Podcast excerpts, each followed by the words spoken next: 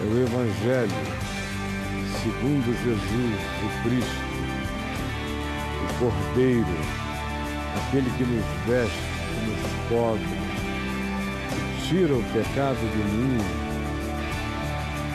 É o Evangelho, a boa nova dele. E hoje eu vou ler em Gênesis, no capítulo 3, e lerei somente no verso 21, que eu li ontem, mas hoje só o verso 21.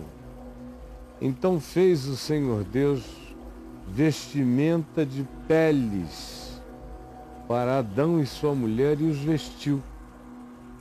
Os vestiu porque eles tinham se descoberto nus e se esconderam.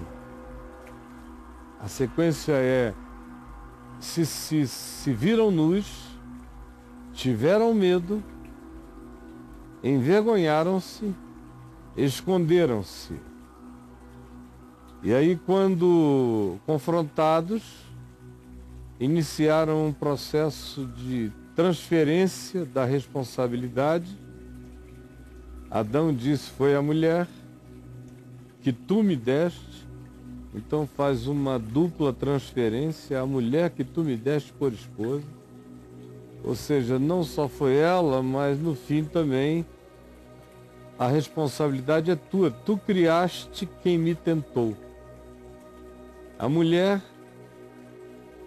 transferiu direto para a serpente, para a sedutora ou para o sedutor e o sedutor, não tendo para quem transferir, virou o diabo de todo mundo. O diabo é também alguém que se tornou no objeto, num dos mais prediletos de transferência de todas as responsabilidades. A tal ponto que em alguns casos o indivíduo é julgado sem responsabilidade. Se aquilo for atribuído à loucura ou ao diabo enlouquecendo a pessoa. Pode haver casos em que o indivíduo é irresponsabilizado, inclusive numa corte. Tão forte é esse poder de transferência. Não fui eu, a gente assiste isso todo dia, o mundo gira em torno de transferências de culpa, ou busca de algo ou alguém para quem a gente possa fazer a transferência da culpa, para nos aliviarmos. Porque enquanto a gente não encontra algo ou alguém acerca do que ou de quem se possa dizer foi ele que me obrigou a fazer isso, a gente não tem nenhum sossego. E depois também continua sem sossego, mas tem-se pelo menos esse paliativo, essa experiência catártica eventual aqui e ali, que dá pequenas aliviadas, mas não resolvem definitivamente o problema da culpa. A certeza de que eu transgredi uma palavra, de que eu rompi Hoje em dia, a maioria das pessoas preferiria dizer, no ambiente chamado secular, eu rompi com o universo, eu me desarmonizei com o, com o universo, eu me desalinhei com o universo. Mas na realidade, você pode inventar o nome que você queira. Você se desalinhou do sentido vida, do Criador da vida, do Autor da vida e da vida mesmo. Que está neste, que habita para além de qualquer definição, qualificação ou impressão a respeito dele. Ele, ele é o indescritível, ele é o indisponível para as minhas chances finitas de descrição ou de compreensão. Pois bem, você, eu, sabemos que nos desalinhamos.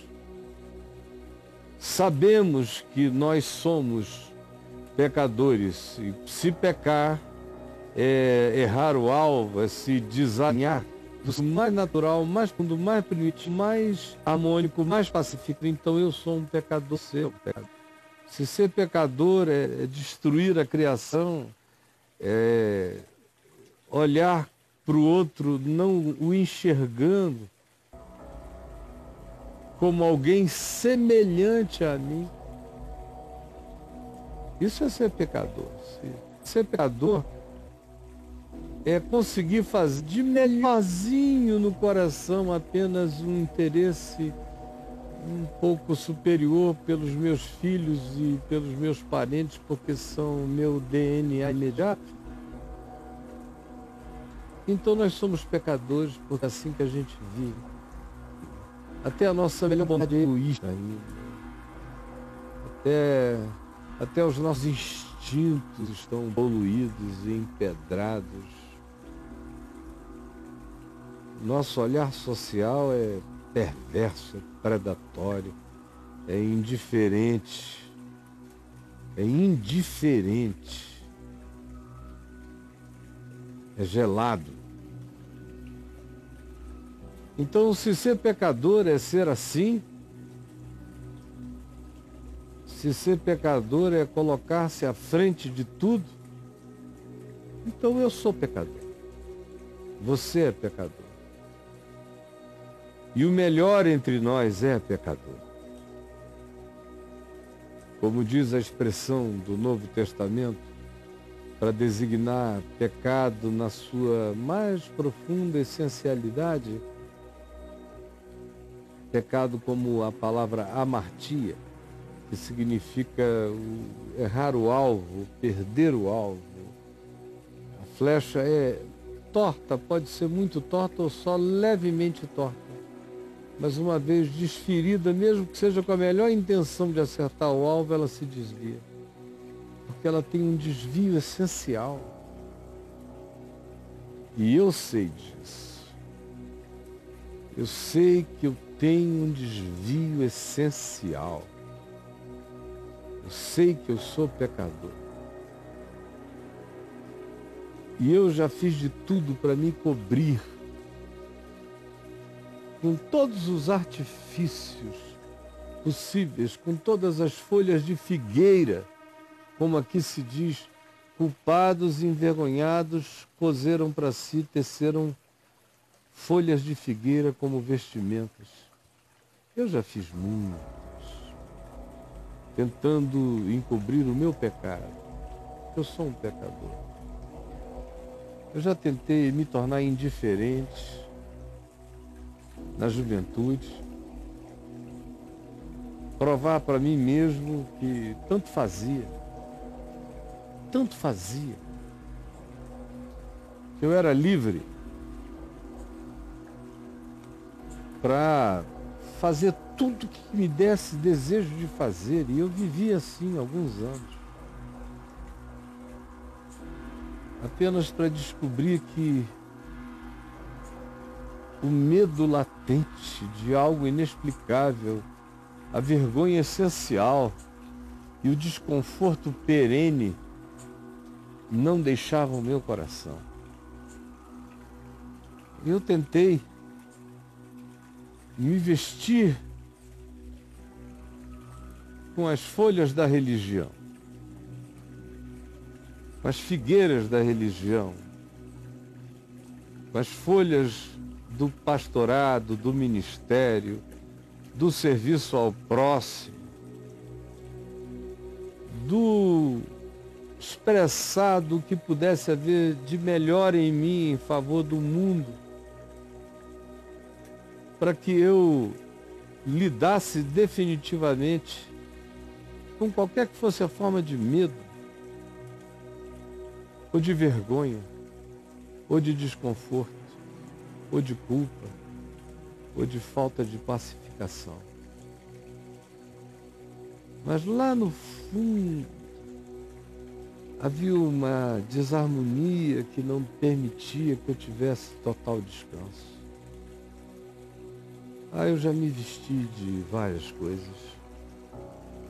já me vesti de ativista social, de reverendo presbiteriano, de escritor, de pregador para milhões, de mestre ensinador,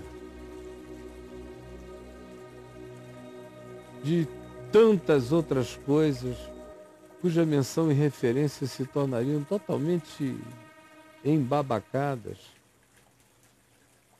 folhas de figueira, mas que não me trouxeram a pacificação definitiva.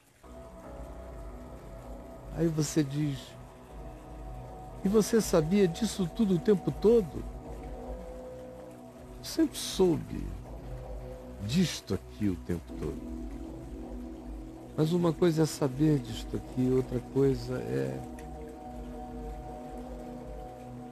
desistir de tudo e confiar. Desistir do seu melhor e confiar. Desistir de todo o seu saber e confiar. Desistir da sua própria vida, desistir da sua própria história e confiar. Isso só acontece quando, com absoluta certeza, você sabe,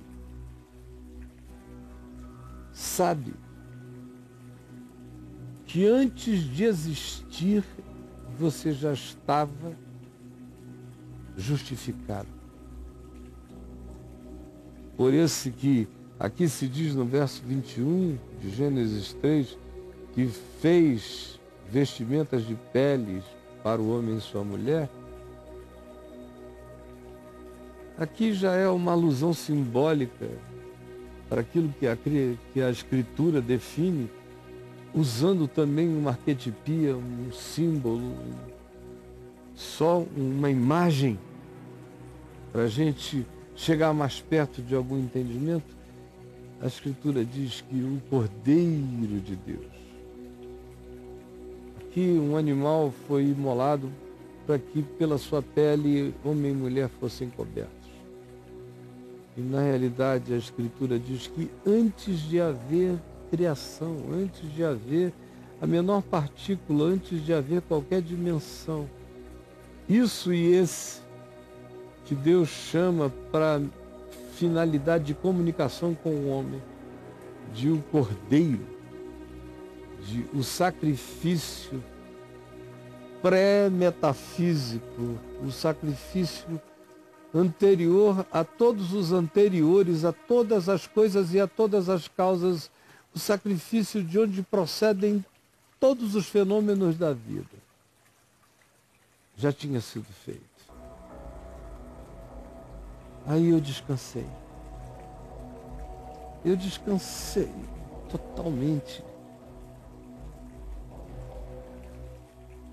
Eu estava vestido eternamente.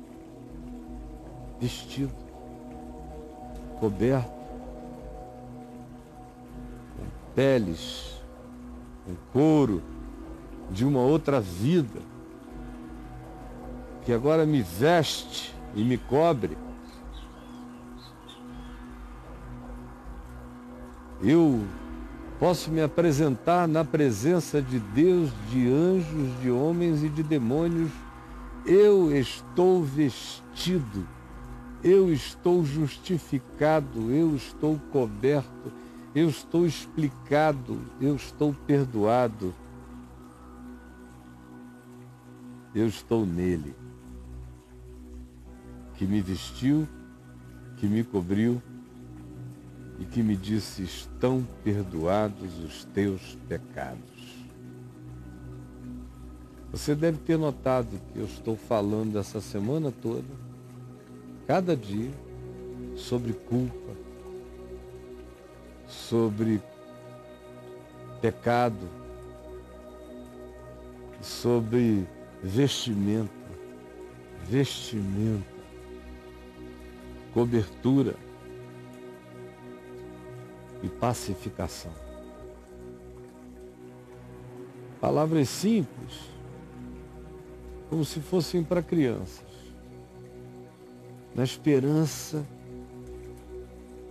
que você deixe a complicação de lado, simplifique a sua mente e acolha a descrição disso que o seu coração agora mesmo está chamando de verdade. Chamando de verdade. De psicologia perene, que é essa revelação da natureza do nosso ser e da graça de Deus para somos, nos pacificando. Senhor Jesus, que esta palavra que é eterna, que não mudará jamais, alcance agora a mente de milhares de milhões, e que algo maravilhoso para o qual essa palavra foi designada aconteça agora. Que essa manifestação da autoridade da tua verdade se plante no nosso ser. Que o cetro da tua revelação seja enfiado no cerne da nossa consciência. E que por essa palavra nós sejamos ativados para a vida, despertados ativados para Deus em Cristo Jesus, acordados para Deus em Cristo Jesus, despertados para Deus em Cristo Jesus. Amém, amém e amém.